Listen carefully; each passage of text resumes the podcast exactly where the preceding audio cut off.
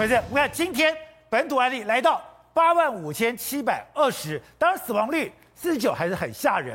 可是我现在很多人都问我，我说，哎，这个高峰到底什么时候会过？高峰到底在什么时刻？现在看起来，哎，今天比昨天少，少了大概五千多，是不是我们的高峰已经过去了嘞？呃，首先我们不能只用一天就来看了，因为一天下来，那跟那个筛检量什么都有关系嘛，哈。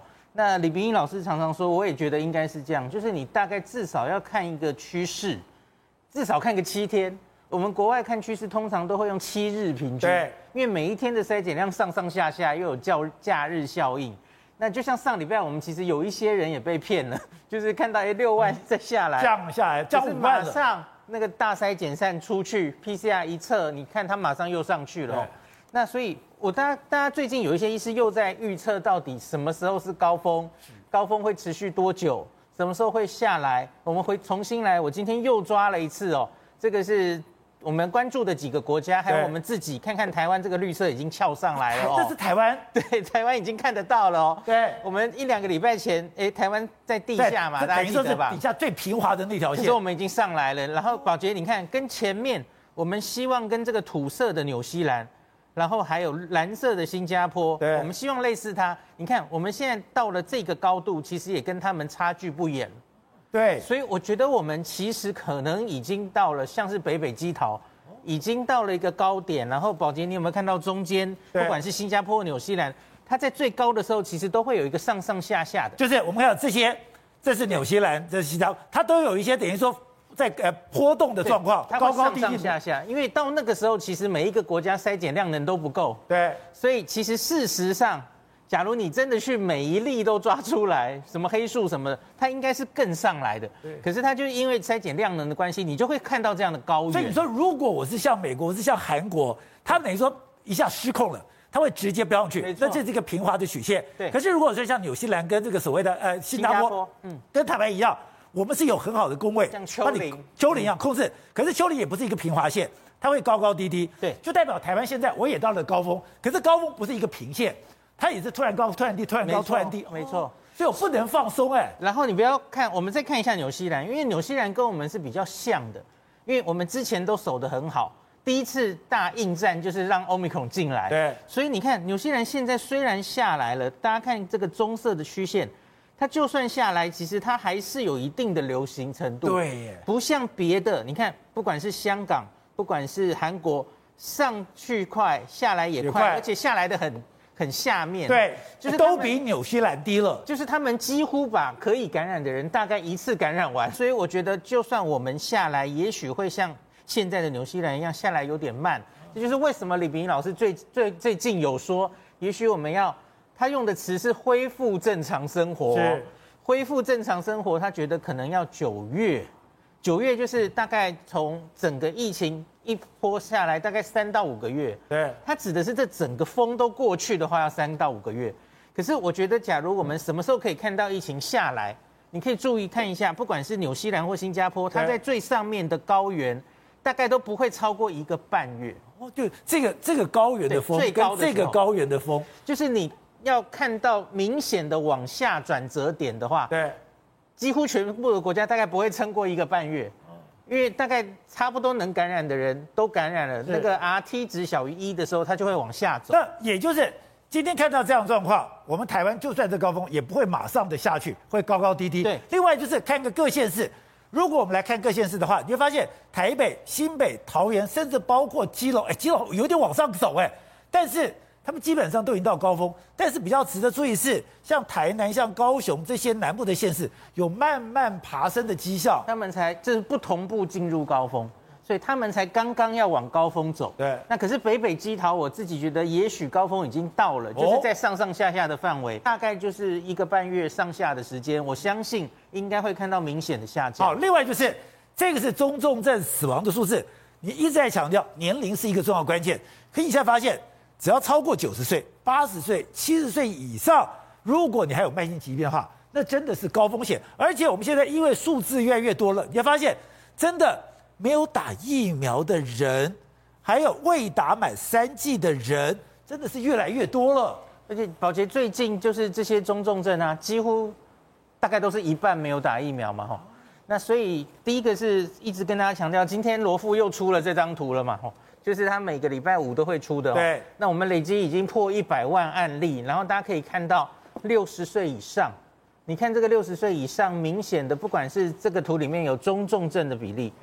致死的比例，大家可以看到，真的是每十岁每十岁就越来越严重。所以有人讲说，我不打，我躲在家里，我也不会有事。嗯，可是发现，你就算你躲在家里，你的家人出去，你回来你也跑不了。呃，一个是这样，对，然后另外是你躲可以躲多久呢？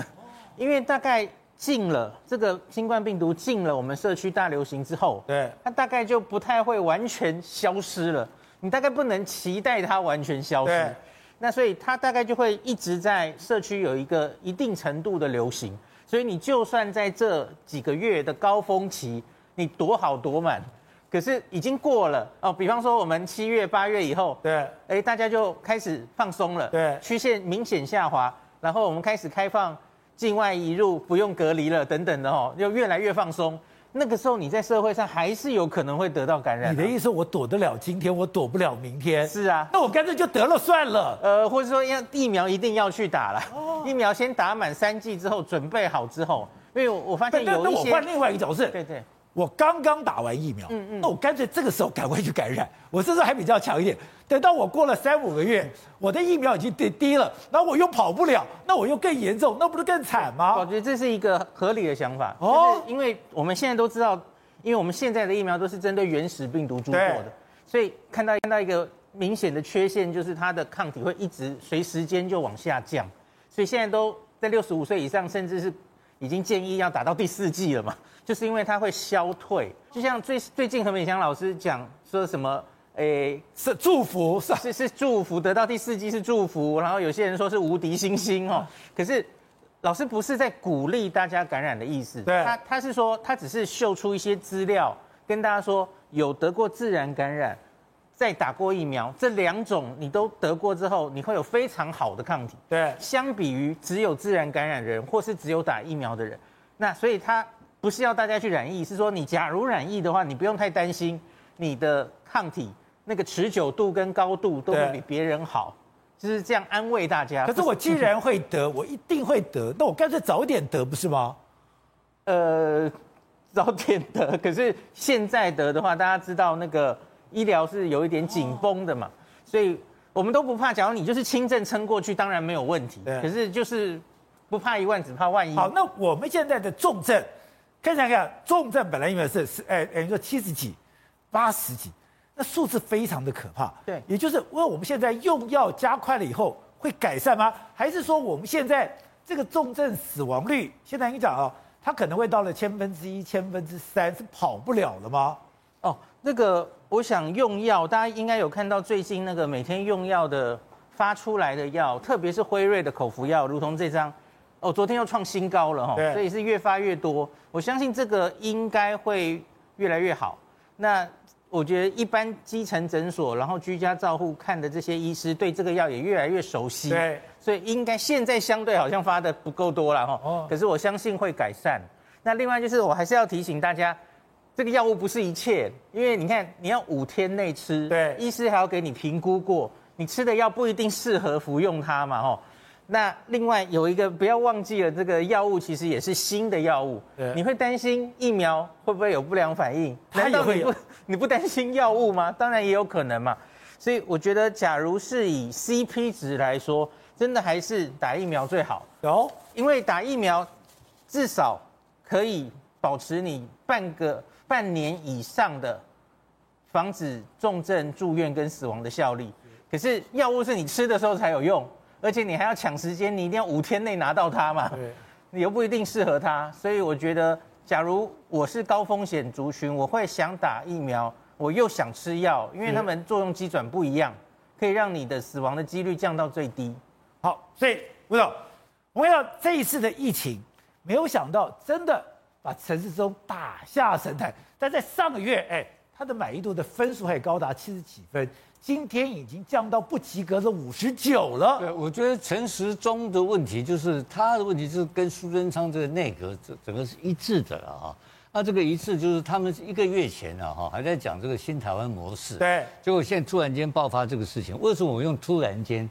我觉得在谈新台湾模式很骄傲的吹牛的时候，他不知道后面会发生什么事情。哦。所以今天发生这个事情，对陈时中、对苏贞昌的政府而言的话，是一个意外事件。可他们四月一号不就报告就有了吗？他四月份有去总统府开会。对呀，有报告了。但他没有对策。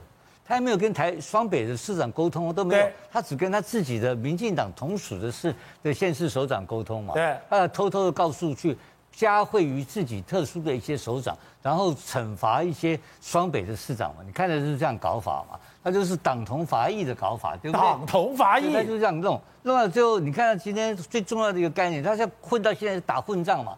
他打混战搞天下大乱之后，到今天他最近他上个前两天。不是开始开放说六十五岁以上就是变成不用去做 PCR 的，快筛阳就阳。他今天又开始，刚刚下午讲话了，他说将来要扩大，要扩大快筛。